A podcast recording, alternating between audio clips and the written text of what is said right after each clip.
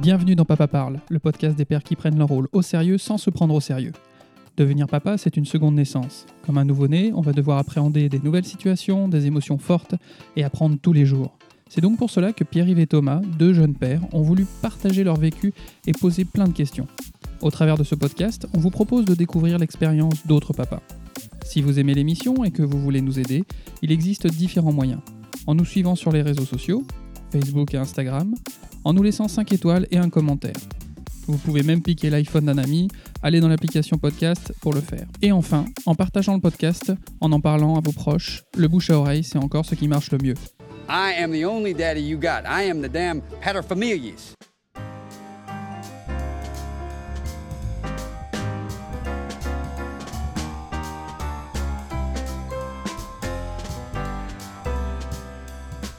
Eh bien, bonjour à tous, bienvenue dans Papa Parle. Salut Thomas. Salut Pierre-Yves. Bonjour Sophie. Bonjour à tous les deux. Euh, je suis Pierre-Yves et aujourd'hui, on reçoit dans Papa Parle Sophie Brangard, qui est animatrice euh, en parentalité, Faber et Maslich. Je l'ai bien prononcé C'est ça. C'est ça. Euh, donc j'avais en- on avait envie de, de te, te rencontrer aujourd'hui pour que tu nous parles un peu de ce que tu fais dans les ateliers que tu proposes aux parents, c'est ça? Oui. Et euh, quel est l'intérêt de tout ça et qu'est-ce qu'on peut y trouver et qu'est-ce qu'on peut aussi y déposer? Euh, si tu devais te présenter en quelques mots, comment tu ferais? Ah, ah. Alors peut-être sur ce que tu fais, mais même un peu avant, euh, qu'est-ce qui t'a conduit à ça ou ton parcours hein, peut-être un peu plus en amont avant de devenir animatrice en parentalité? Ah, ah. Alors, euh, c'est vrai que souvent, c'est les difficultés qu'on a rencontrées dans notre histoire qui, qui nous donnent des, des vocations. Et donc, euh, bah, comme beaucoup d'enfants, euh, finalement, j'ai j'ai vécu dans une famille où, où j'ai trouvé que la communication n'était pas très saine, où j'ai eu justement un papa euh, très colérique qui me laisse encore des séquelles aujourd'hui à 56 ans. Euh, alors, pas des séquelles graves, mais c'est vrai que du coup, je, je pense que est, est né euh, de, de mon enfance l'envie de, bah, de faire en sorte que des parents ne fassent pas euh, la même chose que mes parents m'ont fait, même s'ils n'ont pas été maltraitants. hein. C'était des, des- gens comme, comme tout le monde, on va dire. Mais euh, voilà, qui, qui- on, voit combien le comportement des parents a une influence sur, euh, sur la vie future et l'épanouissement de, de l'enfant. on, peut aussi ignorer qu'on est maltraitant. C'est-à-dire qu'il y a beaucoup, je vois beaucoup de parents qui ont euh, envie de bien faire et qui ne se rendent pas compte que leur comportement peut avoir un, un impact très fort pour leur enfant, en bien ou en mauvais. Tout à fait. Euh, bon, quand j'appelle maltraitant, c'est-à-dire que bon, euh, il y, a- il y a des parents, c'est ouvertement maltraitant dans le sens Mhm. où en effet, euh, il y, a, il y a des, des frappes ou autres, hein, mais euh, euh, c'est vrai que bah voilà, le- le- la, la colère du parent, euh, son jugement, son autorité, son, euh, le fait de faire douter en permanence son enfant sur ses choix. Euh, tout ça va faire que l'enfant va pas se construire euh, libre et confiant en lui, en lui en fait. Et donc, fort de cette expérience-là, euh, tu as voulu ensuite donc peut-être inverser la tendance. on, a- on a pu voir, souvent on se construisait soit en copiant, soit en opposition par rapport à ses parents. Donc là, il y avait une petite opposition, a priori. Oui, il y, avait une opposition et en même temps, après, j'ai été amenée à faire le même travail que mon père, c'est-à-dire être formatrice et il était formateur. Donc euh, souvent, ça va de pair. Quand on manque de confiance en soi, bah, on a envie de, de montrer aux autres qu'on sait. Donc on- après, on enseigne pour montrer aux autres qu'on sait bien. Et euh, voilà, donc j'étais formatrice en entreprise pendant un moment. Et puis, euh, du coup, quand j'ai eu mon propre enfant, donc il y a 15 ans, euh, j'étais, je me sentais euh, très démunie. euh, J'avais le sentiment que je ne saurais pas comment faire. J'avais un, petit garçon qui pleurait beaucoup. Alors, son papa, lui, était quelqu'un d'assez, enfin, est toujours quelqu'un d'assez stable. Et puis moi, j'étais toujours angoissée de ne pas savoir comment faire, comment le réconforter, comment le calmer. Et c'est là que j'ai découvert l'approche Faber et Maslich. Donc, euh, avec l'ouvrage Parler pour que les enfants écoutent, écouter pour que les enfants parlent. Et donc, on a pu appliquer ça avec euh, notre enfant. On a vu euh, les très bons résultats. Et puis, bah, mon, mon élan de, de travailler sur la communication dans les familles a pu se, se concrétiser vraiment. Et ensuite, là maintenant, ça se formalise comment? Comment tu interviens? Qu'est-ce que Est-ce que tu vas voir les gens? Est-ce que les gens viennent à toi? Est-ce que j'ai parlé d'ateliers tout à l'heure, donc il y a aussi des ateliers qui se font? Oui, c'est essentiellement sous forme euh, d'atelier, c'est-à-dire que euh, dans l'approche Faber et Maslich, il y, a un- format type d'atelier euh, vraiment construit avec toutes sortes d'exercices, de prise de conscience, des exercices d'entraînement, la découverte d'outils de communication. Et du coup, bah, j'anime selon cette, cette approche-là. Donc en général, c'est sur huit rencontres. Certaines animatrices le font sur sept rencontres. Et donc, on a un groupe, en général, bah, on va dire d'une douzaine, dou- une- d'une douzaine de personnes à peu près. Et on, à, chaque, à chaque rencontre, on étudie un thème et les parents pratiquent à la maison. Et la fois d'après, bah, on voit ce que ça a donné. Une fois, c'est les parents qui ont des devoirs. Exactement, mais il y a marqué sur les cahiers de travail, travail à la maison. pas mal. Et il y a les enfants qui vérifient le carnet des parents ou Ah, pas? certains, certains plus grands regardent ce que euh, les parents font à l'école des papas et des mamans. Ah, l'école, eh, C'est pas mal ça. Les ateliers sont seulement entre. euh, Enfin, est-ce que les enfants sont présents aux ateliers? Non, C'est non. que les parents. Oui, oui, que les avec parents. euh, les animateurs, animatrices. Oui, oui, oui, tout à fait. Ce qui permet bah, d'être euh, assez libre aussi au niveau de Ouais. la parole, c'est-à-dire que si on a envie de déposer, qu'on en a marre, que, Oui. euh, voilà, qu'on supporte pas l'enfant ou qu'on a eu des gestes ou des paroles qu'on n'aurait pas voulu dire euh, ou, combien notre enfant nous agace, bon voilà, on est libre de le dire et, et ça se fait dans un accueil extrêmement bienveillant de l'ensemble du, du groupe. On a Euh, pu voir que ça nous a fait du bien quand d'autres papas disaient que ça les gonflait aussi. Ouais. Oui, Ça nous a beaucoup oui. déculpabilisé, ça nous Mais a oui. soulagé beaucoup aussi. Bah oui, tout à fait. Mm. Parce que ça, c'est euh, en tout cas quelque chose pour, que j'ai vécu. où Quand on dit j'en ai marre de mes enfants, mais je suis un monstre. Ouais. Comment, comment on se libère de ça et, et, euh, comment. euh, justement, quand tu as des parents qui te parlent de ça et qui ont cette- culpabilité-là, toi, de ton expérience, comment tu, comment tu les aides par rapport à ça? À- Outre le, le fait que les autres témoignent de, de cette difficulté, comment après tu les aides à voir les choses un peu autrement? Bah, en fait, euh, comme pour les enfants, euh, notre premier chapitre avec les enfants, c'est accueillir leurs émotions et accueillir leurs ressentis. Finalement, avec euh, les parents, c'est pareil. C'est-à-dire rien que le fait de pouvoir être entendu et accueilli et pas jugé, euh, dans le fait de dire bah, hier soir, euh, j'aurais bien mis mes enfants par la fenêtre, j'en avais marre. Bon, heureusement, je ne l'ai pas fait. Euh, et puis de- J'habite en pavillon. ça ne fonctionne pas au rez-de-chaussée. Euh, voilà, le, le fait d'être accueilli par le groupe euh, dans la bienveillance, euh, voilà, c'est- c'est déjà ce qu'on peut offrir et qui est Oui. déjà pas mal. Ok. Mm. Et si on allait un peu plus loin dans la, la philosophie Faber et Maslich, c'est peut-être un peu difficile de résumer, mais quelles sont les grandes lignes euh, de cette manière de faire? Ça consiste en quoi exactement? Oui. Euh, je dirais un des points très importants, c'est euh, l'accueil des émotions, l'écoute de l'enfant. Euh, voilà, et de, de prendre en compte euh, ses émotions, son ressenti.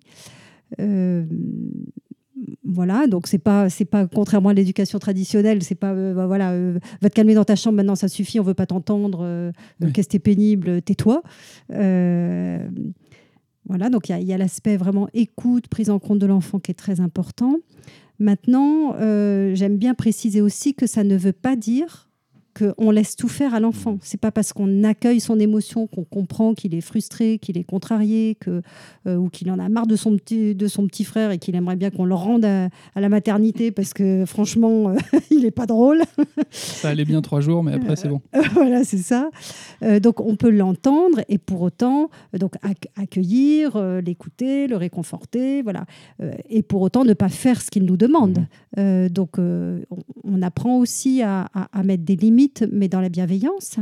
Euh, on apprend aussi à savoir euh, comment passer des consignes à l'enfant euh, plutôt que de lui dire range ta chambre, dépêche-toi, enfile tes chaussures, va faire pipi. comment formuler les choses pour pour que l'enfant ne soit pas dans l'obéissance, mais plus dans la responsabilisation. Mhm. Euh, voilà, et on peut tout à fait euh, élever des enfants sans les faire obéir, et pour autant ils vont être très respectueux des, des consignes et des règles. Bah, euh, Est-ce que tu peux nous donner un exemple d'une euh, justement d'une façon de procéder euh, qui, qui, qui est plus respectueuse de l'enfant plutôt que de lui dire euh, range ta chambre ou va t'habiller euh, comment comment formuler ça différemment?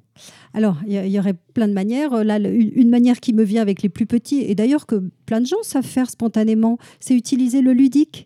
Euh, oh, bah, il y a les petits objets, là, je sens qu'ils aimeraient bien être dans leur, ca- dans leur caisse pour pouvoir dormir ce soir. Alors, lequel va vouloir y aller en premier? Ah, je crois que c'est le rouge. Ah, tiens, je mets le rouge. Et puis là, bah, l'enfant, il va se Hmm. prendre au jeu, puis il va avoir envie de ranger. Donc, c'est tout bête, mais voilà, euh, ça permet de le faire dans une bonne humeur, dans, euh, dans de la légèreté, dans du jeu. Et, et en fait, euh, parfois, on, on croit que dans notre posture de parent, il faut être très sérieux. Il faut gronder, faut. bon, bah, il, il peut apprendre qu'on range les jouets alors qu'on leur a fait en jouant. hein. Oui. Je- vais faire une parenthèse. on- non, je vais essayer de la faire pas trop longue, la parenthèse. Avec ma compagne, on regarde euh, la série Friends depuis, euh, depuis quelques années. Et euh, il y a un, un personnage, donc on est dans la saison 9. Désolé pour les gens pour qui ça va faire des spoils, mais bon, c'est Ouais, sorti il y a y a 20 ans. Euh, et donc il y a un personnage qui se demande s'il va pouvoir être père. Et il est un peu. euh, alors il parle de faire un enfant avec, avec sa femme et tout, mais lui, il, il est pas sûr de lui. Et puis, euh, et en fait, la, la scène qui fait un, qui bascule. où, où il y a la bascule qui lui prouve dans l'épisode qu'il peut devenir père, c'est qu'il il y, a un- il y a un moment où euh, il engueule deux, euh, deux personnages, deux sœurs qui sont en train de se, se chamailler, deux adultes, et, euh, et il, les, et il, les, il, les, il les sépare comme des enfants en leur, en leur passant une engueulade très classique, quoi, et, et en les obligeant à se réconcilier. euh, en disant et je veux que vous le, vous le pensiez vraiment euh. et, à la fin euh, eh, mais mec, t'es prêt, tu peux être père. Mais ouais, c'est vrai. Bon, ok. Ouais, ouais, ouais, Si c'est ça, la parentalité, C'est un euh. point de vue. euh, c'est, elle date de quand ce- cette euh, C'est 10, 15, 20 ans. Ouais, c'est autour de, je sais pas, 95 à 2005, en gros, Ouais. quelque chose comme ça. Donc effectivement, c'est une façon de voir la paternité. Quoi, t'es prêt si t'es capable de mettre une chasse à quelqu'un. Quoi. Ouais, c'est ça. ouais. Mais justement, moi, j'ai envie de te, de te demander, euh, qu'est-ce qui... certains parents pour- pourraient peut-être se demander, mais pourquoi faire finalement? Pourquoi, euh, pourquoi se prendre la tête à, à aller jouer avec son enfant ou euh, à, à faire ces efforts-là plutôt que de juste lui dire euh, vas-y mets tes chaussures, euh, de, de, de- de l'engueuler, enfin l'engueuler, de, lui donner des ordres assez classiquement. euh, pourquoi euh, faire ces efforts de, formulation, de- d'écouter ce qu'il est en train de nous dire, même quand on, sa demande est déraisonnable pour nous, et, de, et de continuer à l'écouter, etc. Et pour, Pourquoi- appuyer, pour appuyer, je dirais, je dirais aussi parce que j'ai eu le retour de personnes qui disent bah oui, bah, quand, je, quand je suis assez sec, il écoute et puis c'est bon. quoi. Oui, Voilà. oui. Il y a une notion de. euh, voilà. Où on. re- L'efficacité. Ouais. De- parce qu'il y a peut-être une efficacité immédiate. Mais, euh, mais après, à long terme, je sais pas. Oui, c'est ça. Bon, alors il y, a- il y a en effet euh, deux buts. euh, euh, Il y a le, le confort de l'enfant et le confort du parent. Euh, et hum, donc, une des raisons, bah, c'est déjà que l'enfant puisse se construire en ayant confiance en lui. C'est pas parce que sur le coup, euh, il, va, euh, il va euh, se comporter de manière obéissante que pour autant il se construit avec une confiance en lui et avec un respect des autres. C'est-à-dire qu'il respecte ce qu'on lui a dit, non pas parce qu'il respecte son père, mais parce qu'il a un peu peur peut-être. Enfin, dans certains cas et dans certaines éducations traditionnelles, ça peut être comme ça. Donc voilà, pr- première raison, bah, c'est que l'enfant se construise avec de la confiance en lui et qu'il sente lui-même ce que c'est que le, respect. Euh, voilà. Euh, qui devienne autonome. Euh, bah, je vois par exemple, mes enfants sont pas mieux que les autres, mais je vais juste donner un exemple là, par rapport au confinement. Ils sont grands aussi, donc c'est normal. Mais au niveau de leurs devoirs, euh, ils ont été extrêmement autonomes de dire bah voilà, euh, moi je fais ça à tel moment, bah là non, je vais faire une pause, etc. Ils, ont géré, euh, alors normal, il y en a un qui a 15 ans, mais celle qui a 10 ans aussi.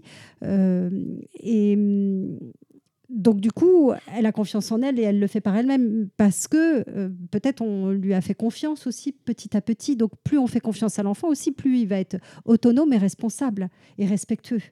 Euh, ce qu'on offre à l'enfant, c'est ce qu'il va nous offrir aussi en retour. Euh, voilà, donc il y a ça.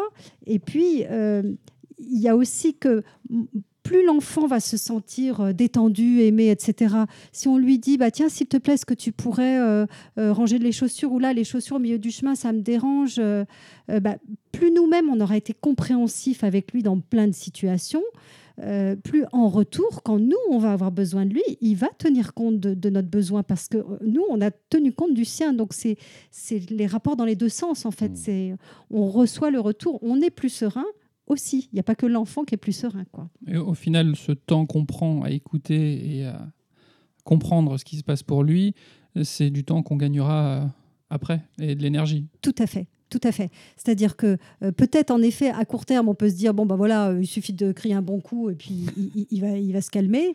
Euh, oui. Après bah est-ce que ça ressortira ces frustrations euh, à l'adolescence ou euh, euh, globalement moi ce que je vois dans les ce que j'ai pu voir dans les familles c'est que des, parents qui, voulaient avoir un, cadre très rigide avec des, enfants extrêmement obéissants avec les enfants d'aujourd'hui, bah, globalement, ils avaient des enfants de plus en plus durs, quoi.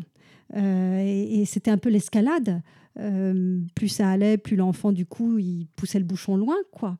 Euh, bah, Jusqu'à voir, euh, je sais pas, des enfants de rage euh, enfermés dans sa chambre qui, qui va. il y en avait un, il avait saccagé son bureau avec un, avec un compas. Un autre, il avait déchiré de- son un t-shirt avec des ciseaux. Bon, alors, je dis pas que tous les enfants qui, qui ont une éducation plus, plus rigide se comportent comme ça. Il faut du cadre, bien sûr. Est-ce que toi, des fois, dans tes ateliers, tu as des parents qui arrivent comme désespérés ou hagards euh, en disant mais je Je comprends pas, j'ai j'ai gueulé aussi fort que je pouvais euh, pendant dix ans et là je ne sais plus gérer. euh, Qu'est-ce que je peux faire? Oui, alors j'irai peut-être pas jusqu'à désespérer et hagard, mais euh, oui, en effet, qui, qui, je revois une, une maman dernièrement qui était euh, agent, agent de police, je crois. A Euh, toute une question sur l'autorité qui peut être Euh, intéressante. voilà, donc euh, avec vraiment une Mmh. autorité, une obéissance, un respect des règles, avec extrêmement de bienveillance. Mais voilà, c'était sa, sa manière de faire. Et euh, elle m'a remercié euh, mille et une fois après. Ses enfants étaient euh, proches de l'adolescence et les rapports devenaient de plus en plus difficiles. Quoi. Et, et, euh, je, je- je revois une histoire de, de- de chaussures où son fils voulait une certaine paire de chaussures dans le magasin et elle lui disait mais non tu prendras pas celle-ci je t'ai déjà acheté ça alors maintenant je vais pas t'en reprendre etc et en fait elle le laissait pas du tout parler et Puis elle a Il a fait quand même deux jours de prison c'est quand même. euh, et, euh, et en fait euh, elle a appris à écouter son enfant et du coup il devenait beaucoup plus euh, compréhensif lui aussi en retour quoi Euh, Ouais, je Mm. vois. Si, si on écoute les besoins de ses enfants, ils vont apprendre à écooter les besoins des autres aussi, Oui. dont, dont les nôtres. tout à fait tout Mm. à fait Donc quand on aura Et- besoin d'aide, ce sera plus simple. Et, euh, et aussi, les enfants ont, euh, parfois simple, ne font pas une demande, on, su- on surinterprète euh, des choses et euh, veulent juste constater quelque chose. C'est peut-être vrai chez des enfants plus petits, mais euh, j'avais lu ça dans un livre d'Isabelle Filiosa qui expliquait que, par exemple, un, un jeune enfant de 3, 4, 5 ans qui, va dire, par exemple, Oh, le, le- ballon, le ballon, enfin, qui voit un, ballon gonflable, un marchand de ballons gonflables, dire Oh, les ballons, les ballons. Un bon nombre de parents vont dire euh, Oh non, ça va. euh, tout à fait pff, tu- voilà, enfin, on va On pas. va pas t'acheter un ballon. on va pas t'acheter un ballon, ça va, ça va crever, c'est du plastique, c'est machin, c'est t'as déjà eu ci et tout ça. Et en fait, peut-être que l'enfant voulait juste dire Oh, regarde les ballons Tout comme ils sont beaux. Ouais. Et suffit- et, et qu'une une autre réponse possible peut être de dire euh, Ah oui, ils sont beaux, ils te plaisent, euh, c'est oui. lequel ta couleur préférée euh, tout à fait Et que juste de regarder les ballons et d'en parler, ben, l'enfant, euh, et d'a- d'avoir été entendu par le parent, l'enfant sera, très, sera satisfait et va, plus, euh, va pas demander euh, d'acheter un Ah, ballon. fin- Finalement, c'est parfois très très simple. Il y a juste à dire euh, oui, d'accord. ok. Exactement. Euh, ça me rappelle un, un papa euh, qui a participé à un groupe de papas. Oui, Mhm. j'avais que, de- que des papas. Et donc, euh, papa de cinq enfants, si je me souviens bien. Et euh, donc, bah, il y avait pas mal de, de chamailleries dans, dans la Il y avait de famille. la matière. La maman avait suivi euh, les, les groupes plusieurs années euh, auparavant et donc elle avait très envie que son mari puisse. Il se libère enfin pour participer aux ateliers, mais euh, il arrive bon un peu dubitatif quoi. hein, euh, Les bras croisés. Il arrive pour faire plaisir à sa femme. et, euh, et alors, c'est vrai que, que, que- que sa femme était très à l'écoute, très patiente, et du coup, peut-être que des fois, euh, elle se laissait aussi envahir par trop d'écoute, parce que euh, c'est vrai qu'il ne faut pas oublier le, fait que de temps en temps, il y a aussi besoin d'une position ferme quoi, et claire. Euh, et donc, je, revois une anecdote du genre de ce que tu, viens de dire là, c'est-à-dire que euh, bah oui, c'est tout le temps mon frère qui a le ballon, moi j'en ai marre, euh, et puis l'enfant très en colère, envie de, tout balancer parce que c'était son frère qui avait le ballon et tout ça. Et puis lui a dit bah ouais, toi t'aimerais bien avoir le ballon, hein, toi tu voudrais l'avoir tout le temps, et puis si tu pouvais avoir euh, le droit de jouer dans ta chambre, et puis même d'avoir plein plein de ballons, et puis que les ballons ils te soient réservés, qu'ils soient que pour toi, bah tu serais trop content. Et il y a son fils qui l'a regardé, qui lui fait ouais. Et puis il est parti jouer avec autre chose. Bien joué, papa. bah ouais. Et là, il a témoigné. Il, il dit euh, avant, euh, Mm. je ne serais pas sortie de l'atelier de quelques jours avant. euh, je, je lui aurais dit bon, écoute, ça suffit avec tes histoires. Tu es tout le temps en train de râler. tu avais, le avais le ballon ce matin, donc maintenant c'est ton frère qui l'a. Chacun son tour. euh, Ça commence à suffire. toujours en train de te Mm. plaindre. et, et puis du coup, il, il dit bah mon fils aurait piqué une colère. il aurait pleuré. Il m'aurait énervé. Je lui aurais dit d'aller se calmer dans sa chambre. Et ça aurait pris des proportions. alors que des fois, comme tu le disais tout à l'heure, il suffit d'entendre quoi. Et, et l'enfant passe à autre chose, il se sent compris, et, et- et c'est- tout bénéf pour tout le monde, parce que du coup, ce papa-là était très content de ne pas avoir eu à gérer un enfant en colère derrière. hein. On gagne beau- beaucoup de temps et d'énergie, Ouais. ouais, ça c'est Ouais. sûr. Mm. J'aime, euh, je voudrais bien revenir. euh, On a parlé d'obéir, de respect, et euh, pour moi, ça peut être très très différent finalement. O- obéir, euh, il y a une forme de conditionnement, Oui. et le respect, c'est quelque chose qui vient de soi. Enfin, Oui. le obéir, c'est l'autre qui me- m'oblige à obéir, et le respect, ça, ça se construit petit à petit, quoi. Et euh, je pense que on peut faire des enfants obéissants euh, et bien conditionnés, mais plus tard, euh, je- ça va être difficile pour eux d'être autonomes Mm. parce qu'ils vont toujours attendre les ordres de l'extérieur, C'est ça. euh, alors que quand on aura appris à respecter les gens en général et avoir confiance, euh, oui, confiance en soi, euh, ça paraît bateau à dire, mais on va pouvoir produire par soi-même et puis proposer des choses aussi. Oui, Ouais. c'est- vrai que plus, plus on est euh, obéissant, bah voilà, peut-être on va bien rentrer dans les moules, bien, mais on va peut-être pas pouvoir exprimer ce qui est unique en nous, notre créativité, notre inspiration. On va, on, sera peut-être toute notre vie euh, très obéissant partout dans le monde du travail, etc. Mais pour autant, est-ce que euh, on se sentira, euh, sentira libre d'être nous-mêmes? On se sentira créatif? Est-ce qu'on offrira le meilleur de soi? Euh, C'est pas évident, quoi. Mm. Tu, tu parlais de euh, la nécessité pour les parents euh, aussi de, de- de mettre leurs limites. Ouais. Ça, c'est quelque chose que j'ai souvent observé, euh, bah, que ce soit dans euh, ma cellule familiale euh, ou dans plein d'autres familles que j'ai pu voir. c'est peut-être aller un peu loin dans le, enfin aller dans, l'écoute et la compréhension de l'enfant, mais sans avoir une notion très claire de où s'arrête la limite. Et est-ce que tu peux nous en dire un peu plus sur justement co- comment les parents peuvent faire pour, pour mettre les, les limites qui sont justes pour eux, euh, quelle est euh, à, à l'autre extrémité du spectre euh, pour les parents qui, qui engueulent pas tout le temps leurs enfants, pour pas se retrouver à, euh, à dire oui à tout. Ouais. euh. Et, et- et souvent, ça, moi j'ai vu une résultante euh, un petit peu dommage qui est que le- l'enfant, dans des familles où il y a beaucoup de, de considération pour les besoins de l'enfant, l'enfant se retrouve, euh, sans l'avoir forcément demandé, au centre de, euh, Ouais. de- de- des choix. Euh, L'enfant se retrouve à faire les choix pour tout le monde. Qu'est-ce qu'on qu'est-ce qu'on fait aujourd'hui? Qu'est-ce que euh, Mm. pff, et voilà. Et en fait, c'est confortable vraiment pour personne. Ouais. Donc c'est vrai que c'est- c'est vraiment un juste milieu à trouver, savoir positionner le curseur entre bah, écouter euh, les besoins de l'enfant et puis euh, lui mettre des limites. C'est-à-dire que, euh, en effet, euh, il y a de plus en plus maintenant de, jeunes parents qui s'intéressent aux, approches éducatives, euh, voilà, plus ouvertes, plus compréhensives. Mais parfois, il y en a certains qui tombent en effet dans l'excès inverse et qui vont ah bah oui mais l'enfant bah non il va être contrarié alors bah non bah il faut lui ah il a envie de faire de la peinture là à, à, 19h ah bah moi je le sens pas mais quand même bah on va ouais, bah quand même, on va. Il a, il avait cet élan créatif là, donc on peut bien faire un effort quand même là. euh, oui, on va le laisser faire de la peinture, et puis après on se respecte pas. Euh, et, et bien souvent, quand on se respecte pas, à un moment ou à un autre, finalement, on va finir par s'énerver avec l'enfant en lui disant oui, alors comme ça, euh, tu fais de la peinture, et puis après tu vas même pas ranger, et puis donc oui, c'est intéressant de sentir jusqu'où on va, c'est-à-dire de sentir à l'intérieur de soi Mm. quelle est, quelle est la limite.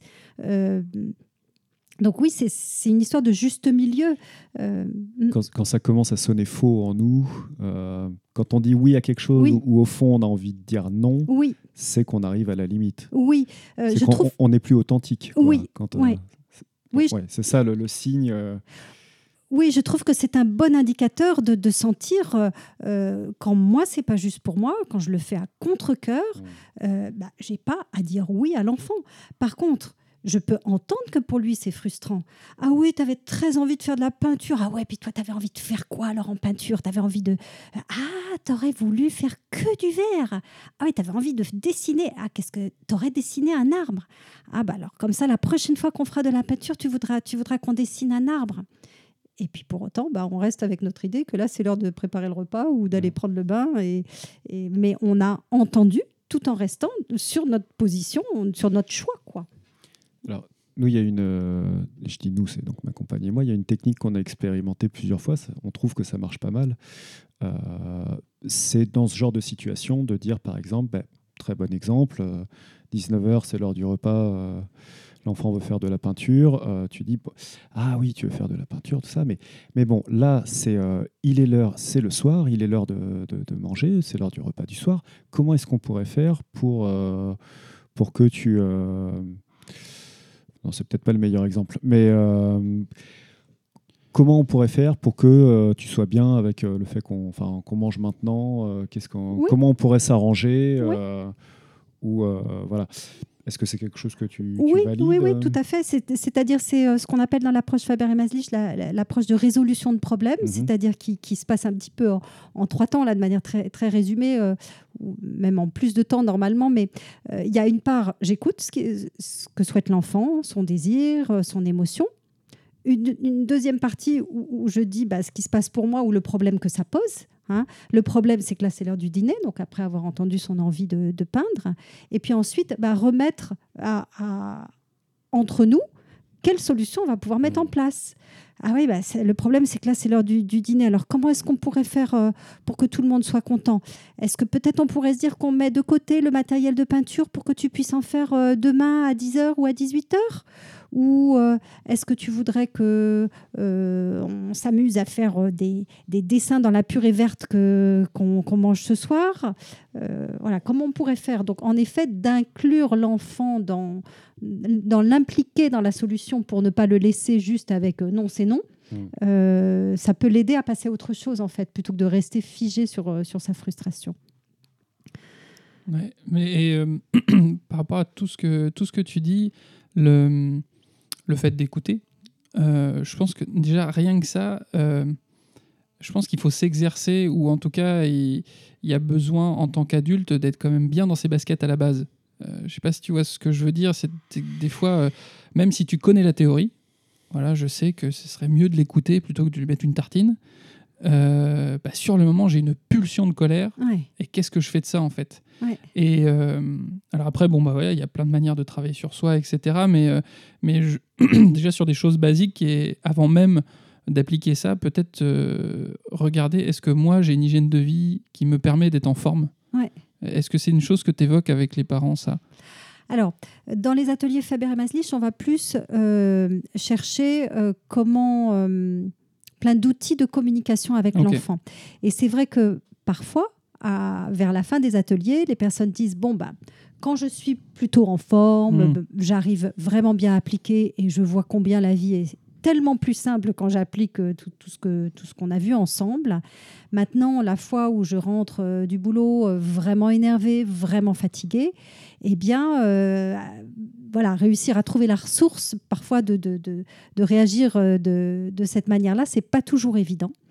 Euh, alors après, les parents témoignent, quand je revois les parents parfois six mois, un an après, que bah, plus ils pratiquent, c'est comme un automatisme en fait, comme Ouais, quand on, apprend à conduire.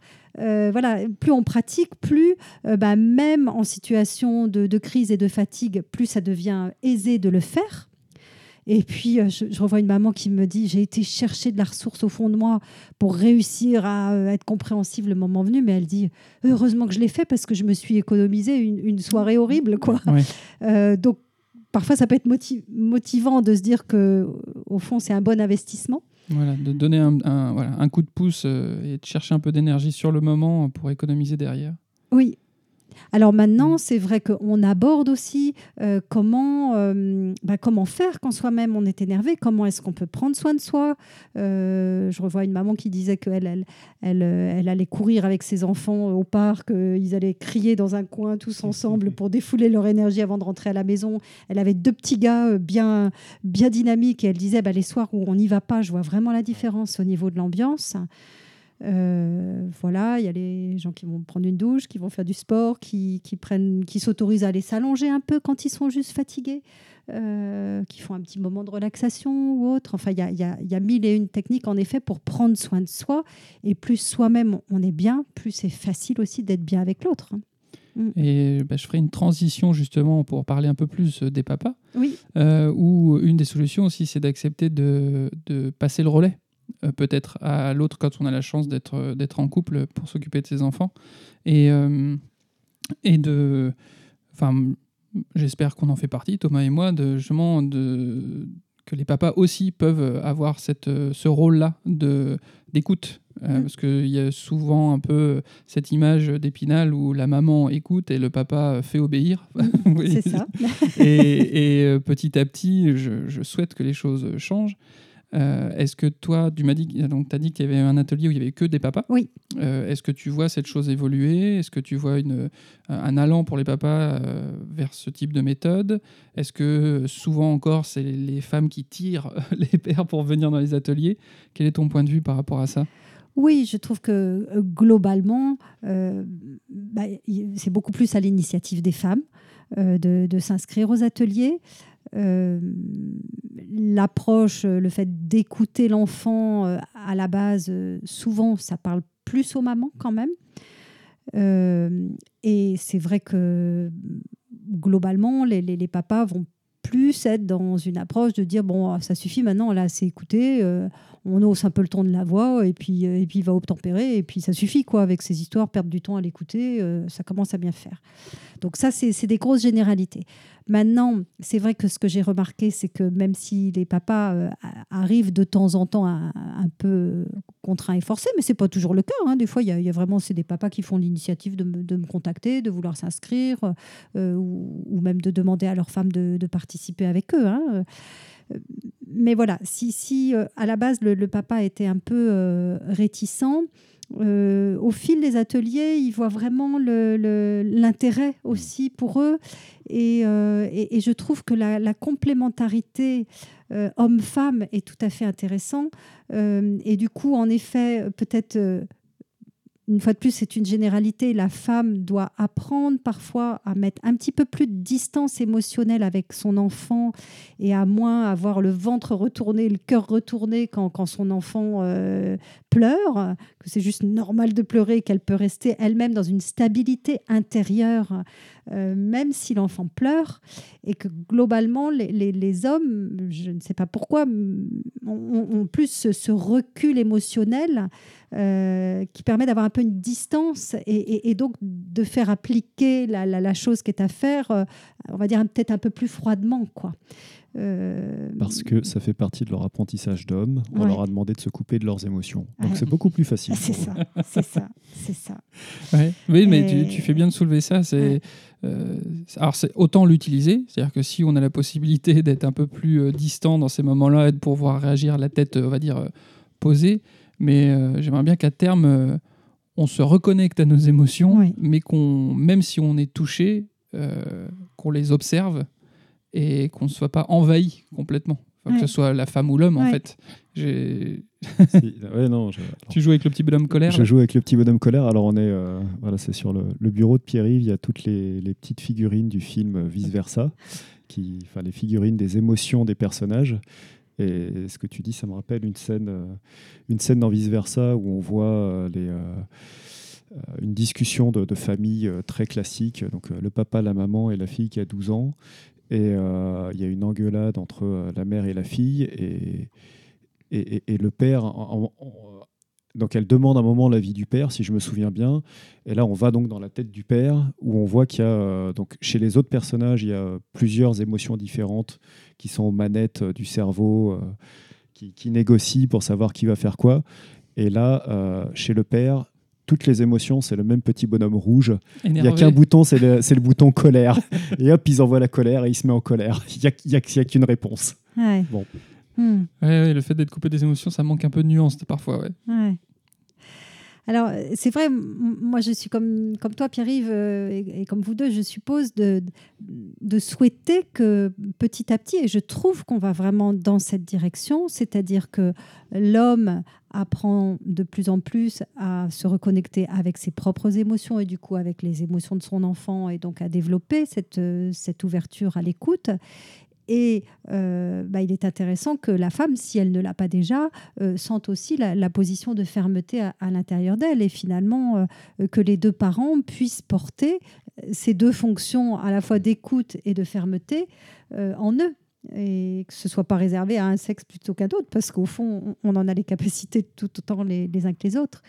Euh, et d'ailleurs, il y a des familles où c'est plus euh, la femme qui est ferme et l'homme qui est à l'écoute. C'est pas rare du tout d'ailleurs. C'est pas rare du tout euh, de, de, de, voir des femmes qui disent ah oui mais moi j'aimerais bien que que mon mari se, se positionne plus. Parce que ce que j'ai vu aussi, c'est que du coup, les, certains papas qui veulent pas tomber dans le travers du, du, du rôle très autoritaire, euh, euh, bah, du coup, ils, ils- parfois, ils auraient tendance à se retirer carrément du jeu. quoi. Et, et or, il ne s'agit pas de ça. C'est en fait de maintenir cette capacité à la fermeté et à la prise de distance émotionnelle. Si la femme est complètement fusionnelle avec son bébé, euh, ça peut aider. Euh, maintenant, euh, c'est sur les la forme, en fait. Le fond est, est toujours le, est bon. Euh, C'est quelle forme on peut y mettre pour que ce soit plus, plus, plus doux. Euh, c'est Ça, comme... c'est une vraie difficulté que j'ai eue pour mon premier, Ouais. euh, avec bon, bah, l'envie de bien faire, donc on se renseigne, etc. Mais au début, mais où je me place dans tout ça, effectivement, bah, on va essayer de casser les schémas classiques du papa autoritaire, etc.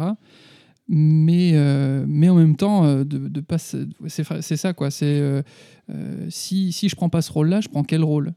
Et, et puis, est-ce que, est que ma compagne me laisse cette place-là aussi?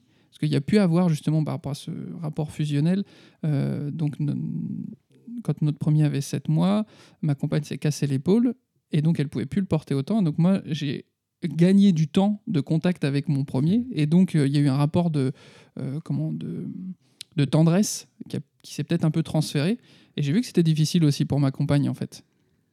Et, euh, que, justement, tout ce rapport-là, des fois, euh, peut être un peu euh, compliqué. euh, qui, peut faire quoi et qui prend la place de qui Ça, ça s'est fait petit à petit, mais j'ai l'impression que j'ai réussi à trouver ma place quand j'ai aussi accepté. Je me perds, je me perds. Je suis désolé, je suis en train de me perdre, mais c'est parce que c'est quelque chose d'important et de fort pour moi. C'est qu'à un moment, je me sentais vraiment paumé. Je savais pas du tout euh, quoi faire. Je me sentais submergé par euh, euh, toutes ces comment dire obligations que je me donnais à devoir être un très très bon papa et à devoir toujours trouver la bonne solution. Et je pense que la solution, elle est venue quand euh, j'ai accepté aussi que je pouvais me planter et que justement le pater familias, qu'on imagine comme étant le gars qui fait toujours la bonne chose, euh, ça n'existe pas vraiment. Non. Et que, euh, et que par contre, si on se trompe, il bah, faut au moins avoir le recul de le reconnaître et puis après revenir dessus, quoi, faire un feedback. Oui. Et c'est ça, le, le- c'est le, le feedback qui, a été, qui a été permis grâce à une bonne communication avec ma compagne et puis les gens autour de moi qui a permis de progresser. Quoi. Mm. Surtout de pas... oubliez pas, voilà, on s'est planté, mais c'est à mon sens la seule façon d'apprendre en fait. Mm. Mm. Bref, je me suis, Oui. je me suis lâché, mais Euh, c'était un truc fort pour moi. en fait, dans ce que tu dis, il y a aussi euh, il y a- il y a, l'histoire de laisser la place. euh, euh, je vais prendre un, un autre exemple Ouais. euh, qui est pas par rapport aux enfants, mais euh, je revois une, une femme qui se plaignait que son mari ne faisait rien à la maison. Euh, Mm. au niveau du rangement, du ménage, etc. Mais en fait, euh, j'avais, il se trouve que c'est quelqu'un que je connais bien, et donc j'avais été dans, dans la famille, et, et je voyais combien, dès qu'il y avait un truc qui traînait, elle sautait dessus. Donc en fait, euh, il avait même pas l'espace d'aller d'aller ranger, ou si s'il le Ouais. faisait, bah, c'était pas comme il fallait. Donc euh, il y a aussi en effet de, de- de laisser la place à l'homme, et, et je peux imaginer euh, euh, que peut-être certaines mamans ont, ont envie de garder ce, ce rôle affectif, privilégié, euh, et, et- et que hum, voilà. Et puis après, euh, il peut y avoir aussi une exigence de, de la femme. Alors, il faut pas que tu, tu, tu- tu sois sévère, il faut pas que tu grondes, il faut pas que tu montes la voix, mais il faut quand même si, euh, au bout d'un moment, on peut se dire, mais alors, je sais plus quoi.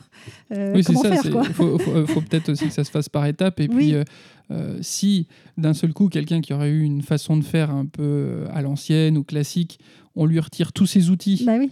Et qu'il a rien d'autre à- utiliser, euh, ça doit être très compliqué de prendre sa place. Quoi. Ouais. Donc, euh, peut-être euh, faire une transition douce quand même, de pas, Ouais. pas d'un seul coup saper tout. euh. Ouais.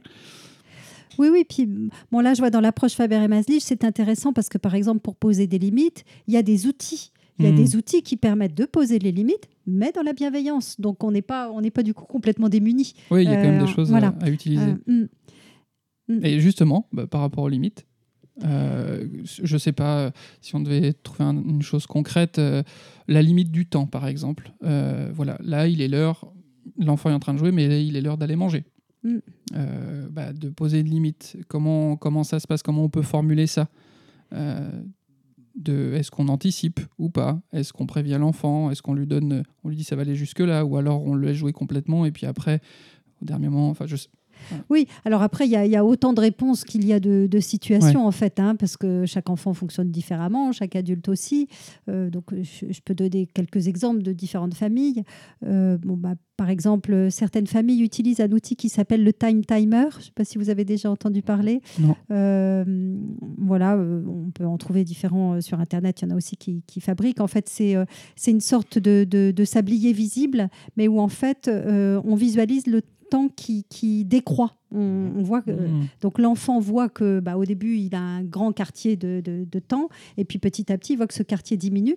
Donc il est maître du moment où il va pouvoir arrêter. Il ne subit pas la chose de l'extérieur. Il n'y a pas une forme de panique comme dans Fort Boyard quand le truc arrive au bout là Alors, voilà, c'est pour ça que tout est à Ça dépend modérer. des enfants, ouais. Voilà, selon les enfants. Si l'enfant, euh, ça le stresse et que ça le rend encore plus mal, c'est pas la peine, quoi. Euh, je sais qu'il y a certaines familles où, cet outil fonctionne bien. Euh, en général, c'est vrai que la plupart des, des familles, quand on, quand on prévient l'enfant en lui disant on va manger dans cinq minutes, ça aide. Euh, moi, ce que j'aimais bien faire aussi, c'est bah, qu'est-ce qui te reste à faire avant qu'on on passe à table? Ouais. On va bientôt passer à table. Il y a quoi que tu voudrais faire encore avant de passer, de passer à table? Ah, ok, tu voudrais encore finir cette maison. Et donc, on est bien d'accord. Quand la maison est finie, tu viens à table. Euh, oui. euh, non, mais tu me dis oui, vraiment On est bien d'accord Quand elle est finie, tu viens à table Euh, voilà, prendre le temps de bien valider, parce que des fois l'enfant il dit oui d'une, d'une, il répond oui sans, vra- sans avoir faut, vraiment. euh, faut avoir le, le eye contact, quoi. Ouais. Faut, faut l'avoir dans- faut Alors, soit les yeux, soit en, t- en tous les cas la validation d'une Ouais. manière ou d'une autre. Quoi. Voilà. Après, il y a aussi euh, des, des parents euh, qui, qui disent bon, bah, nous, on passe à table. C'est comme par exemple l'heure du bain. Euh, des fois, ah ben non, je ne vais pas m'arrêter. Puis finalement, euh, je sais que chez nous, euh, mon mari faisait ça. Euh, il allait faire couler le bain. Et puis, euh, le fait que nos enfants entendent le bain qui était en train de couler. Puis, euh, des fois, à la limite, il disait Ah, le petit canard, il est content. Bah, du coup, le- notre enfant, il, il arrêtait de jouer direct et puis il allait prendre son bain. Euh, voilà, par rapport à l'heure du repas, je, je cherche d'autres idées. euh, Non, là, mais ça leur me- dure pas à autre ouais. chose, mais c'est déjà de, de bons, de bons exemples, en fait. Déjà, de, bah, que le- l'enfant puisse se représenter d'une manière ou d'une autre, même s'il connaît pas encore, s'il sait pas encore lire l'heure, mais d'avoir une, une visualisation du temps qui passe. Mm. Euh, bon, même si mes dernières lectures me disent que le temps n'existe pas, mais bon, Oui. bref. C'est encore autre chose. Mais, et, et puis, euh, euh, oui, voilà, de. En fait, co- comme tu disais, euh, comme tu disais sur le fait que des fois c'est très simple, l'enfant nous dit euh, je veux un ballon, mais ça ne veut pas forcément dire qu'il veut l'acheter. Euh, ça peut être aussi de tout simplement faire les choses, de plutôt que de prévenir, de dire attention, hein, dans cinq minutes, t'as intérêt de venir. Ouais. Mais juste, ben, on se met à table. Oui, Et ça, je l'ai constaté. Si moi et ma compagne, on se met à table naturellement, on commence, bah, ils se rapprochent en Oui, fait. oui. Et alors que si je me mets à table et que ma compagne fait autre chose, etc., bah, eux, ils continuent à faire autre chose. Donc il y a aussi une notion de, enfin, de montrer l'exemple. Oui, oui. Euh, ça, ça- ça me fait penser quand il y a. euh, euh, moi, je suis assez bavarde et quand il y a la, la mère d'une copine de ma fille qui, qui vient, euh, bon, elle dit Bon, allez, on y va. Mais en fait, euh, les enfants ne viennent pas parce qu'ils savent très bien qu'on en a encore pour 15 minutes à parler. Donc, euh, c'est pas ça. la peine. Et quand ils voient vraiment que ça y est, c'est bon, ils arrivent. Euh, Ouais, c'est vrai ça. et par rapport à ce que tu disais là, il y a, il y a un, un petit outil qui fonctionne euh, assez bien. C'est en fait, euh, bah écoute, dès que tu seras prêt à nous rejoindre, tu pourras nous rejoindre. Ou euh, en fait, le fait de, de laisser l'enfant maître, Mm. de lui faire confiance, euh, tout en étant convaincu que que- qu'il va le faire en fait. Euh, c'est pas viens, à table tout de suite. Bah écoute, nous on passe à table, tu, tu finis ce que tu es en, en train de faire. Alors ça dépend du profil des enfants, hein. peut-être certains ça marcherait pas, mais euh, dès, que tu, dès que tu auras fini ce que tu es en train de faire, tu nous rejoins. hein. Euh, voilà, ou quand tu seras prêt. Bah, souvent, le fait de laisser cette possibilité que lui décide quand il sera prêt, souvent il est prêt très vite en fait. Et tu as évoqué un truc important, c'est euh, de faire ça et d'être convaincu qu'il le fera. Oui. Et euh, je pense qu'il y a beaucoup de parents qui ont perdu cette confiance-là. Enfin, en tout cas, pas la confiance en leur enfant, mais où je vois beaucoup de parents même qui arrivent euh, au, au cabinet et, euh, et qui sont tout de suite sur le qui-vive parce qu'ils ont en tête, c'est sûr, il va faire une connerie. Ouais. Et, euh, et donc, euh, dès qu'ils se mettent à toucher les figurines, non, touche pas pas, et ci, tout ça. fais pas ça. Alors, Je leur dis à chaque fois, je, je serais quand même un beau salopard de mettre des figurines, des jeux et tout ça et de pas les laisser toucher. quoi. C'est vraiment, je les tente, mais ils n'ont pas le droit. Donc je les laisse faire. Mais euh, mais il y a vraiment ce. On, bah, on sent qu'il y a des parents qui sont, beaucoup, qui sont sur les nerfs. Quoi, vraiment. et, et est-ce que tu vois cette confiance revenir petit à petit? Enfin, auprès des parents Est-ce qu'il y en a, il y en a qui, ont, qui arrivent vraiment. Ils savent plus quoi faire et ils sont toujours euh, à se dire que leur enfant va faire une bêtise. Et est-ce que ces outils-là, petit à petit, font qu'ils retrouvent confiance aussi? Alors, au fil des ateliers, euh, les, parents trouvent vraiment de plus en plus la confiance parce qu'ils ils sentent quelle est la posture juste en fait à, l'intérieur d'eux et puis dans, dans des exemples concrets justement entre écouter et mettre la limite, euh, valoriser aussi l'enfant, lui faire des compliments, enfin plein de différentes choses. Les, les parents retrouvent euh, bah, voilà quelle est la posture juste pour eux. Euh, donc la confiance naît de ça. Maintenant, ce que je remarque, c'est que on est dans une époque où on- donc la plupart des gens veulent euh, rejeter le, le- le modèle ancien, même si c'est, je sais pas si c'est la plupart d'ailleurs. Enfin, les parents qui viennent vers nous pour des démarches de parentalité ont le souhait de faire autrement. Maintenant, euh, se mettent une pression à vouloir faire parfaitement autrement et à vouloir être complètement bienveillant, etc. Euh, ça peut être du coup très déstabilisant et on peut en perdre notre axe et notre solidité, notre confiance ou notre euh, confiance en, notre euh, inspiration intérieure, quoi. Dire bah non, là j'ai envie de lui dire non. Il n'y a pas à se dire euh, si la voisine dit non, si comment euh, dirait Sophie dans les ateliers euh, de, de faire. Enfin, voilà, il y a juste à faire confiance en ce que moi je sens à ce moment-là. Et euh, donc ce serait un peu le risque d'être trop dans une démarche de bienveillance, c'est de se poser tellement de questions que du coup on en perd notre, euh, notre boussole intérieure, quoi.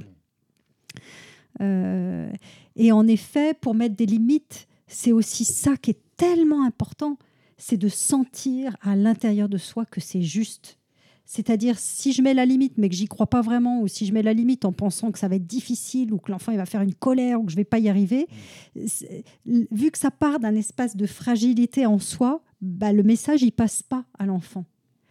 Et, et plus on part d'un espace de, de, bah, de conviction, d'assurance, euh, pas d'abus de pouvoir, mais de, voilà, de conviction que c'est juste, plus le message il se capte facilement par l'enfant en fait.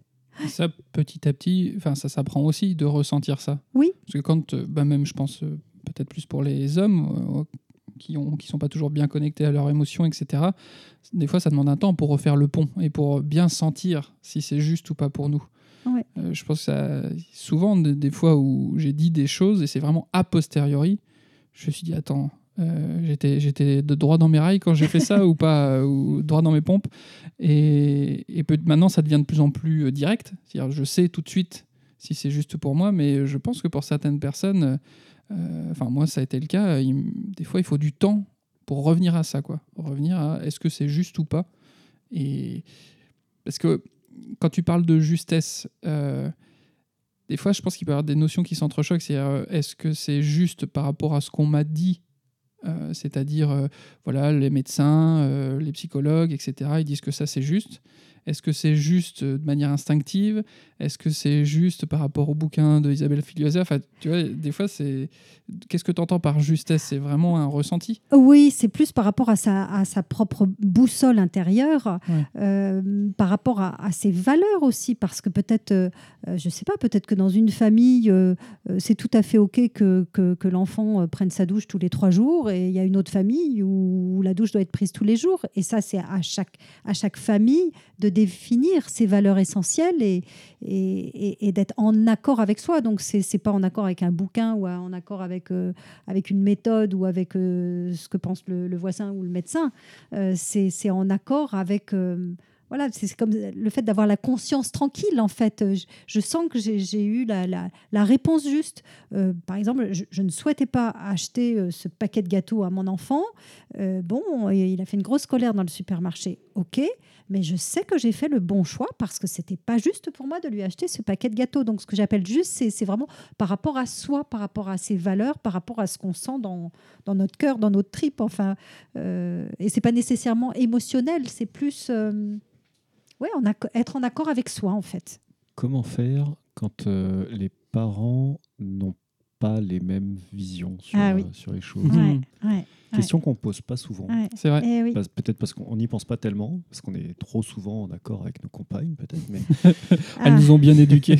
Elle, ouais, Oui, et alors euh, c'est une question que moi j'entends souvent Mm. de la part des mamans, puisque c'est quand même euh, dans un groupe de 12, je vais avoir euh, peut-être 4, 6 papas parfois, mais parfois il y y a une majorité de, de femmes.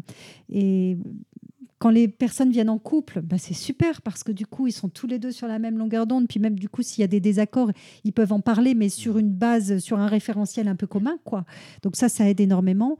Mais je vois des mamans qui vont suivre les groupes seules et, qui du coup euh, sont bien embêtées parce que quelque part, c'est comme si le, fossé se creusait entre elles et la manière et, leur conjoint. Alors je dis bah non, le but c'est pas que le fossé se creuse, c'est qu'au contraire la communication circule mieux euh, entre tout le monde. Donc ça, bah, ça demande beaucoup de communication. Et là, euh, il ne s'agit pas que les, les, les, les, les mamans euh, se mettent deux noces de leçons en disant bah non, là, tu vois, tu as fait ça, c'est pas comme ça qu'il faut faire, il faut faire autrement. euh, parce Il que... faut, faut qu'elles appliquent un peu la même chose avec leur mari au final. Oui, c'est ça, tout à fait. Il faut qu'elles écoutent Oui. leurs besoins et qu'elles euh, après Bah oui. euh, écoutent leurs propres besoins Oui. et on trouve une solution. quoi. C'est ça, c'est ça. Euh, qu'elle puisse dire, bah voilà, tu vois, quand tu as crié euh, sur l'enfant hier soir et puis que tu l'as enfermé dans sa chambre, bah moi, ça m'a déchiré à l'intérieur. Euh, je me suis dit que ça devait être horrible pour l'enfant et c'est quelque chose que je supporte pas. Maintenant, j'entends bien que toi, tu en avais marre et tu avais envie qu'on ait notre soirée et que ça faisait une heure que le, le- le coucher, le coucher traînait en longueur Mhm. et que- et qu'il fallait que ça stoppe. Donc maintenant, comment on pourrait faire la prochaine fois pour qu'on y arrive sans que sans s'énerver et puis que voilà et réfléchir peut-être même avec l'enfant en lui en reparlant. Euh, Voilà, on a, on a une approche comme ça qui s'appelle la résolution de problèmes où on discute à plusieurs en famille avec l'enfant pour chercher euh, des solutions, même quand il est petit. Mm. Mm. C'est c'est peut-être parfois aussi important de dire de revenir Oui. euh, sur la situation, Ah mais oui. une fois que tout le monde est descendu oui. émotionnellement, parce que sur le coup, des fois, ça peut même encore plus faire monter la sauce. euh, Ouais, ouais, ouais, euh, quand, euh, voilà, quand on n'a pas d'outils forcément pour réussir à s'apaiser sur le moment, ouais, on a, c'est- enfin, moi je trouve ça naturel de péter un plomb. Il faut que ça sorte d'une manière ou d'une autre. Et, et d'avoir quelqu'un qui nous donnerait une leçon à ce moment-là, Ah, je pense qu'on le va pas moment, l'entendre. Non, c'est Donc, pas le moment. Et, Mais par contre, de revenir voilà, euh, tranquillement dessus, euh, une fois que tout le monde, euh, voilà, pendant l'apéro, le lendemain, ouais, ouais. Euh, oui, oui, et souvent euh, on parle de ça avec les femmes qui auraient besoin de donner leur leçon tout de suite, et donc du coup c'est voilà, c'est peine perdue. hein, c'est euh, donc et puis et puis la femme c'est pas mieux que l'homme. Enfin voilà, donc c'est en reparler en effet quand, quand l'émotionnel est retombé. euh, et y compris avec les enfants, comme tu le soulignais Ouais. tout à l'heure, l'importance de revenir dessus en disant bah écoute, voilà, euh, il y avait ça qui était vraiment contrariant. euh, bon, je regrette, j'aurais voulu le dire avec d'autres mots, euh, euh, même savoir demander pardon. euh, parce que c'est aussi un exemple qu'on donne à l'enfant quand il a besoin de lui qu'il devra demander pardon aussi en fait. Euh, donc revenir sur les choses, oui, a posteriori, euh, avec tous les membres de la famille, c'est intéressant. Mm. Ouais. Après, je pense que plus, plus l'enfant est grand, plus c'est facile. Quand, quand ils sont tout petits, il y a quand même une... ils vivent quand même dans l'immédiateté. Euh, Des fois, quand c'est trop longtemps après, c'est compliqué, je pense. Oui, Ouais. oui, même si quand il y a eu des choses vraiment fortes, Ouais. euh, ça, en l'enfant, on sent bien que quand on lui en reparle, euh, Ça il- tilte. Ouais, ça tilte Ouais. quand même. Ouais. Ok. Ouais, ouais. J'ai- J'aimerais bien revenir euh, sur euh, comment trouver sa place en tant que papa et le rôle qu'on peut avoir. Il y a cette envie. Moi, j'ai longtemps été euh, mu par l'envie de qu'il y ait une équité, enfin un équilibre dans ce qu'on faisait moi et ma compagne. Et j'étais pas forcément, euh, j'étais pas forcément heureux là-dedans parce que je me suis rendu compte petit à petit, ben, on est différents en fait. Et, et je suis plus compétent que- qu'elle dans certaines choses et elle est plutôt compétente que moi dans d'autres. Et au final, ça sert à rien de faire du 50-50 sur tout. Bah oui. Ça se trouve, euh, enfin moi, voilà, j'adore raconter les histoires et faire l'andouille en lisant, en lisant les histoires. Par contre, euh, je vais avoir beaucoup plus de mal à prendre du plaisir, à jouer au Playmobil longtemps, alors que ma compagne, ça va être le cas, ou euh, voilà, euh, moi, ça va être jouer dehors, elle, les loisirs créatifs. Et, et de me forcer à faire un loisir créatif, en fait, puis mes enfants, ça les saoule aussi, parce que je, Ouais. je suis pas de bonne, j'ai pas de, de super jeux à faire dans ce domaine-là, en fait. Envoie-moi maman plutôt. Ouais, c'est ça, exactement. Et, euh, et je pense que c'est important. Enfin, moi, j'aime bien, j'ai envie de transmettre le, le fait, ben voilà, soyez euh, conscient de vos compétences et vous forcez pas non plus à faire un truc euh, qui, qui vous correspond pas, quoi. Mm. Et faut se- enfin, maintenant, on se voit vraiment comme une team, comme une équipe. Mm. Et puis dans une équipe, euh, voilà, chacun a des compétences, on les exploite au mieux euh, à chaque fois. Oui, oui, ça, ça me fait penser euh, à, mon- à- à mon couple et à, à la famille. En fait, euh, j'ai beau euh, animer des ateliers sur la communication parents-enfants, eh bien, mon conjoint est finalement souvent beaucoup plus doué que moi pour faire passer des messages à nos enfants. Parce qu'il a profité de tes enseignements. peut-être, mais aussi parce qu'il a peut-être plus de stabilité euh, dans son ensemble, j'en sais rien, ou un recul ou autre, ou, ou aussi plus d'humour. Je vois que moi, souvent, j'a- j'amène les choses un peu trop sérieusement, et lui, il arrive à amener la chose de manière un peu ludique, un peu... euh, et hop, ça passe tout seul. Euh, parce qu'il a en effet cette compétence à l'intérieur de lui, alors que moi, quand, euh, si j'amène le truc trop sérieusement, bon, ça fait plutôt euh, envie de, de fuir. Tu restes trop dans ta fonction de formatrice. C'est ça, ça. exactement, dans, dans ce sérieux, peut-être une tendance à être plus dans le contrôle que, que, que l'abusement. Et donc, du coup, bah, lui qui a cette compétence-là, bah, des fois, je lui dis, bah, je te laisse faire parce que là, moi, je, je sens que ça va plutôt faire hérisser que, que donner envie. quoi. Mm. Donc, euh, oui, connaître chacun où on en est et puis. euh, Ça, ça- ça a été, ça a été une étape, j'en ai parlé à plusieurs épisodes euh, récentes là où j'ai retrouvé le clown qu'il y avait en moi et ça a aidé beaucoup en fait. Faire le con quoi. Ouais. Et, et quand, euh, et quand euh, voilà, il y a une colère, une frustration et tout, et d'avoir un comportement d'un seul coup euh, qui change complètement ou, ou de faire l'andouille ou de. Et ben. J'ai vu mon fils des fois complètement sidéré. Et en fait, on passait à autre chose euh, tout de suite. Quoi. Ouais. Bon, faut pas non plus le faire à chaque fois, mais.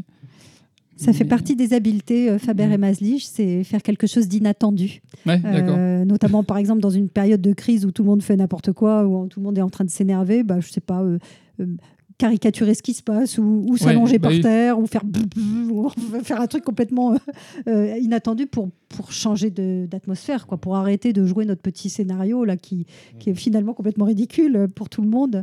Euh, donc, c'est une des habiletés que tu utilises spontanément. Alors, est-ce qu'il y a des ateliers euh, où il n'y a que des hommes? Et qu'est-ce qu'il y a de.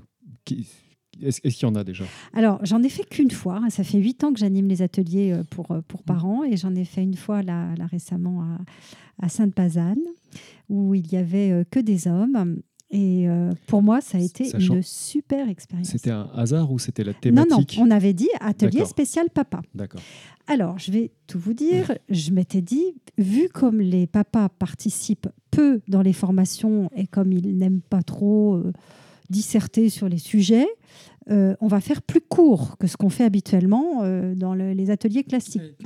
Tu avais peur de devoir ramer un peu pendant l'atelier. Oui, puis qu'ils en aient marre, qu'ils trouvent ça trop long. Que, euh, donc voilà, donc je me suis dit, bon, on va faire un résumé. Et aussi, aussi que pour s'inscrire, que ça leur semble trop d'aller participer à huit ateliers de trois heures, parce que quelque part, euh, euh, ils n'en voient pas nécessairement l'utilité. Donc le fait que ce soit euh, des ateliers plus courts et moins nombreux, c'était cinq ateliers de deux heures, je crois, ou deux heures et demie, bon, ça paraissait moins, moins important.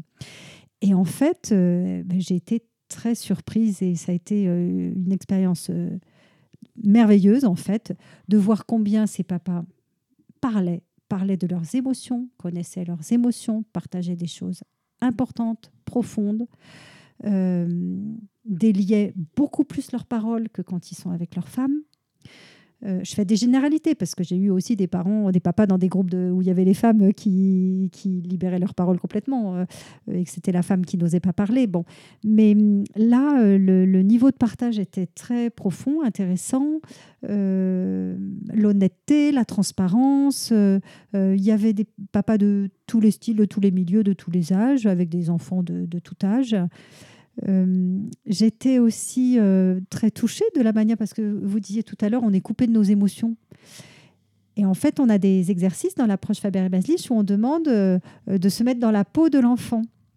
Et ensuite, donc, par exemple, moi, je fais l'adulte, et puis je demande, bah, qu'est-ce que vous ressentez quand, quand je vous parle comme ça? Et la- la précision des termes pour exprimer quelle émotion il ressentait était extrêmement euh, juste quoi. C'était pas juste en colère c'était euh, frustré énervé euh, en colère en rage à douter de moi envie de me rebeller. Enfin il y, avait une, richesse de, de, de variation de, vo- de vocabulaire et donc de compréhension de l'émo- des émotions dont on dit que les hommes sont dépourvus habituellement euh, donc je les ai trouvés très impliqués aussi dans la mise en pratique, à avoir testé à la maison. Euh, en fait, c'est comme si les hommes étant peut-être plus dans une logique de boîte à outils, euh, de Mhm. problème, solution, ben là, ils soumettaient un problème. En gros, ils me disaient comment faut faire, c'est quoi l'outil là? Donc, Du 12 ou du 14 C'est une- et, et- faut un cric. Et oui. Et, et alors, j'étais un peu gênée de dire, bah voilà, euh, mais en fait, c'est ça l'approche Faber-Baslich. Il y a des outils. Donc, euh, euh, bon, alors, et puis, j'ai, en fait, ils appliquaient l'outil de manière beaucoup plus efficace que peut-être la maman prise dans tous ses doutes de comment je dois faire et toutes ses émotions et tous ses nœuds dans la tête. Et une fois de plus, je fais des généralités, mais il y, a- il y a eu une faculté à mettre en pratique que j'ai trouvée drôlement épatante. C'était des papas qui étaient nouveaux dans la, dans la méthode ou qui Oui. étaient déjà. Mm. ouais, Oui, ils n'étaient pas totalement nouveaux. venus avec. euh, Non, ils n'étaient pas venus avec leur avec femme. leur femme. Donc une Ok. forme de... C'est pragmatique, quoi. Pragmatique, ouais, très pragmatique. Et puis avec une, une envie d'apprendre vite, c'est-à-dire qu'on était à la première rencontre, il me posait déjà des questions sur la troisième, puis je sentais l'urgence d'avoir la réponse là pour. euh, non, mais si ça se Ah, mais reproduit il là, savait qu'en rentrant à la maison, fallait pouvoir appliquer tout de suite. je sais pas, mais Euh, vraiment une, une- une grande curiosité et, et même si certains venaient là à la base euh, en traînant la patte parce que Mhm. ça faisait plusieurs années que leur femme insistait pour qu'ils participent. Et du coup, Il y a peut-être, alors je- pareil, je sais pas si c'est genré, mais euh, en tout cas dans ce que tu dis, d'avoir envie d'avoir l'outil. Enfin, il y a le mot expérimenter qui me vient en tête. Et Ouais. moi, j'ai, en tout cas, je, parle que de mon expérience. J'ai un côté euh, peut-être un peu des fois malicieux à dire ouais, bah, j'ai un nouvel outil, c'est un nouveau jeu. Ouais. Euh, j'ai envie de voir ce que ça donne, quoi. c'est ça. J'ai envie de tester. Uh-huh. Alors que quand on fait ça, ça donne quoi et tout ça, comme un petit chimiste. euh, et je pense qu'il peut y avoir aussi ce côté-là euh, qui qui intervient quoi. Si, si, si dans Faber et Machlist il y a ces, ces outils-là, ben ok, on applique. Qu'est-ce que ça donne Comment ça se passe euh, Ah voilà, oui, oui. quoi. Ah oui, oui, Sans tomber dans le ça. côté Pokémon euh, avec, avec ces gamins. Et C'est complètement ça. C'est euh, une faculté à, à- à juste appliquer ce qu'on s'est dit et puis avoir en effet l'efficacité. euh, de manière euh, avec un recul et, et du coup bah, avec et, et d'ailleurs j'ai souvent ce témoignage là aussi des, des- des mamans qui disent euh, alors soit euh, pour certaines disent bah, mon mari en fait euh, il n'a pas besoin d'apprendre tout ça parce qu'il le fait spontanément. Donc euh, ça, il y a aussi des, des femmes qui disent bah, moi je suis là dans les ateliers et puis en fait j'y arrive pas alors que lui il fait ça naturellement. Donc il y a soit le papa qui fait naturellement la chose sans même avoir besoin de découvrir les outils, soit le fait que ils découvrent les outils ensemble, mais le papa a- arrive mieux Mhm. à être juste dans de la mise en pratique. Alors que la maman, avec ses perturbations de, du mental qui se pose des questions, ses perturbations de l'émotionnel qui est tout fusionnel avec l'enfant, euh, bah, va peut-être avoir beaucoup plus de brouillage euh, et de faculté à, à appliquer, euh, on va dire froidement, euh, juste, euh, juste l'outil. quoi. Mmh. Là, dans ce que tu dis, ce que je vois dans répartition des tâches de l'équipe que peut être euh, le couple, c'est si, et c'est tout à fait normal avec l'imprégnation hormonale qu'il y a pour la maman au départ, qu'il y ait cette fusion qui soit en place, que finalement, ça soit finalement presque un cadeau que le papa soit plus distant, en fait, Ah bah oui, et, et de d'utiliser ça à bon escient. ah oui, c'est c'est un ça, réel ça peut être vu comme euh, finalement euh, quelque chose de négatif parce qu'on se sent loin, on se sent un peu mis à l'écart, etc. Mais finalement, ça peut permettre de d'être un peu garant du cadre bah, en utilisant les bons outils et en mettant une pointe d'écoute dans tout ça. Ça peut être un sacré outil d'avoir cette petite distanciation. Quoi. Ah oui, mais vous êtes extrêmement précieux. Extrêmement précieux. pour revenir dans une autre émission. Ouais, alors le but de ce podcast est atteint. On a enfin une professionnelle qui nous confirme que les papas sont mieux que les mamans. J'ai pas dit ça, mais Complémentaire. vraiment tu as complètement dit ça. C'est c'est sûr que, que cette posture de, de, de- avec un peu de recul est tellement importante et, et- et d'av- que les femmes puissent s'appuyer sur, sur, ce, sur ce pilier plus stable et avec plus de recul et qui est moins, euh, avec moins d'interférences émotionnelles, c'est un vrai atout. Oui, c'est vraiment très très précieux. Mm. Donc du coup, c'était le premier atelier, tu nous as dit, euh, en, en- uniquement avec des hommes, Oui, euh, uniquement avec des papas. Oui. Est-ce que pourquoi est-ce que c'était euh, là le premier que maintenant? Et est-ce qu'il y en aura d'autres? Est-ce que ça t'a, tu t'es dit tout à coup, bah, hop, euh, bah, on va en faire. euh, En fait, ça, ça faisait longtemps que j'avais envie de faire un atelier spécial papa, mais après, c'était toujours le truc de se dire, mais comment on va faire pour le remplir? Parce que Mhm. globalement, quand il y a beaucoup plus de demandes des, des- des femmes, ouais. voilà. Et en fait, Ça a été compliqué? bah, on, on a craint, mais en fait, non, le, le groupe était de 10-12 euh, 10-12 papas, donc euh, c'était c'était absolument parfait. Euh, et donc, il n'y en a pas eu d'autres de proposés. Euh, même chose, avec l'idée que, bon, bah, là, on avait vraiment contacté tous les papas des, des- des- des femmes qui avaient participé depuis 8 ans. euh, Mmh. euh, alors, est-ce qu'il y aurait ma- Mm. maintenant euh, de nouveau un, un groupe suffisamment conséquent? Donc, c'est pour ça que ça ne s'est pas refait depuis. Bon, je, je tape du pied sous la table. Peut-être que s'il y avait un prochain atelier, euh, on trouverait des gens euh, qui soient euh, comment, motivés pour le faire. Enfin, je, je, enfin, voilà, je suis motivé. Voilà. et, et, et je, voilà, tous les auditeurs, si ça vous intéresse, c'est dans la région nan- nantaise, Pays de Oui. que ça se passe. Mm. Donc n'hésitez pas à vous manifester. Et puis de toute façon, je mettrai toutes les informations et les contacts en dessous de, enfin dans, le- dans le descriptif de l'émission d'aujourd'hui. Voilà. Oui. Euh, Pour tous les papas, c'est une occasion de sortir un peu de la maison avec une bonne excuse. Ouais, c'est ça. je, Carrément. je vous Donc dirais que venez les, nombreux. je vous dirais que les mamans, c'est aussi ce dont elles témoignent. Ah, enfin, un moment où, où c'est Soit- papa qui gère à la maison. Elles arrivent à l'atelier, elles font péter les bières. Non, par contre, la demande de bière est, est plus généralisée chez, chez les papas C'est que chez les mamans. hein. Euh, alors, je, je profite aussi de, de vous dire que hum, la période de confinement m'a amené à envisager des ateliers à distance euh, et qu'il y a aussi la possibilité de monter des ateliers spécial papa à distance euh, avec euh, bah, des créneaux de connexion en soirée ou le week-end. Ou, donc ça, c'est tout à fait envisageable. Donc On note. ceux qui sont intéressés, manifestez-vous. Ce sera l'occasion de, de mettre un planning en place. Euh, on arrive au terme de l'émission. Mhm. Euh, merci pour euh, ton témoignage, pour toutes tes connaissances que tu nous as transmises, pour tous ces exemples aussi. C'est vrai Mhm. que des fois, ça, Ouais. c'est euh, c'est quelque chose qui manque d'avoir des situations concrètes pour se représenter les choses, parce qu'on on voit des fois dans des livres, des choses comme ça, plein de théories. Mais d'avoir quelqu'un qui a de la matière et qui a vécu plein de choses et qui a vu plein de couples et de familles, c'est vraiment intéressant. Hmm, merci. Et puis, et puis effectivement, tu me donnes- tu m'as donné l'idée, peut-être euh, refaire des émissions sur des thèmes plus précis. Euh, donc, dans des ateliers, tu parles des fois de la rivalité euh, fraternelle, ce genre de choses. Oui, il y a- Euh, Il y a plein de choses qu'on peut aborder plus précisément. Oui, oui, il y a plein de thèmes. Et puis même quand on parlait tout à l'heure de poser les limites, euh, euh, on n'est pas rentré aussi comment recadrer un enfant euh, qui a fait une bêtise, par exemple. Mhm. donc là, il y a plein d'outils. Il y a plein d'outils pour complimenter Ah les bah enfants. oui, oui, dans, dans pour, le, dans le garage, il y a plein d'outils pour le recadrer. Là, clé à molette, batte de baseball, ça marche bien ça. Hmm. Et en tous les cas, merci pour votre démarche à tous les deux. Je suis euh, très touchée, voilà, que, et très contente de voir, euh, euh, voilà, tous tous ces jeunes couples, jeunes papas ou, ou moins jeunes, mais voilà, toute ces- cette génération qui amène euh, ben, une autre approche de l'éducation et euh, c'est très précieux. hein.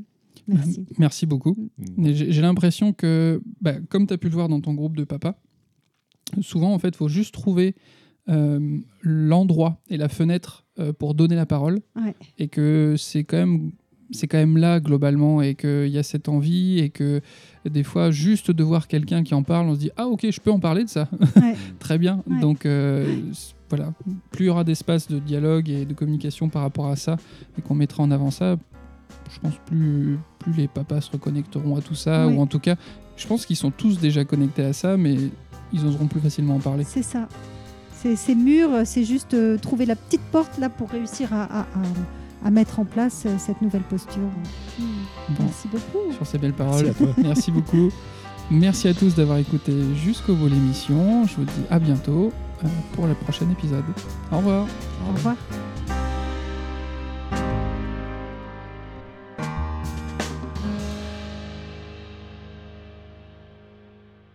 Je suis ton père.